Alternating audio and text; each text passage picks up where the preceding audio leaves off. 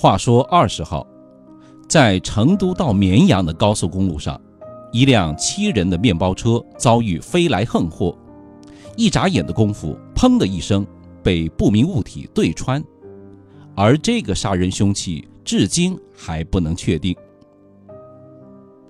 这天的早上七点多，家住什邡的于姓一家人和村里的亲友啊，相约去绵阳玩耍。在接近绵竹的地段时，开得好好的，突然一个黑色的不明物体砸碎了前挡风玻璃，砸死车上的驾驶员和一名乘客，并将另外一名乘客砸伤。那个力量大得很，砰的一声，方向盘就砸碎了。目击者说：“交警呢，目前初步的判断可能是货车上脱落的刹车片造成的事故。”但还需要进一步的调查和鉴定。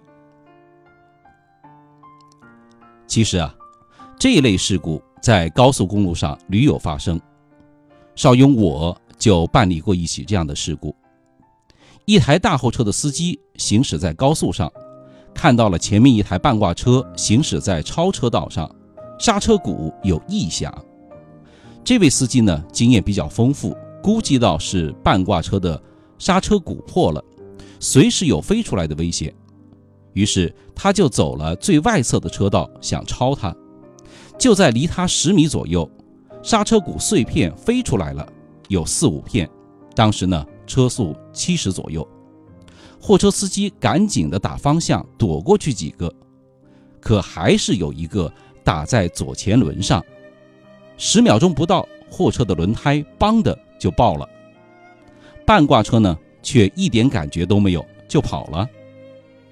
后来，我和我的小伙伴们通过牌照和监控录像，才把半挂车找到。高速上怎样防止我们被异物击中呢？有这么几条：一、远离大车。一些不靠谱的大车，比如说前面我们提到的半挂车。他们因为长时间的刹车啊，刹车鼓呢容易发热，很多大车停在高速旁边，用冷水冲刹车降温的镜头，各位应该都记忆犹新吧？比如说，一台单驱的半挂车，不算转向轮，有八个刹车轮毂，换一个呢几乎没有太大的感觉，但刹车鼓的材料是铸铁的。旋转时飞出来的碎片，杀伤力是不可估量的。二，尽量走中间车道。几年前啊，江苏最美客车司机吴斌在高速路上被异物击中殉职的新闻，就曾经备受关注。引起这起事故的其中一个主要原因，就是客车长时间的行走在最内侧的超车道上。在高速上，与前后左右的车啊都要保持安全的车距，可以为自己预留出足够的反应时间，防止呢被其他车卷起或者没有固定好的异物给击中。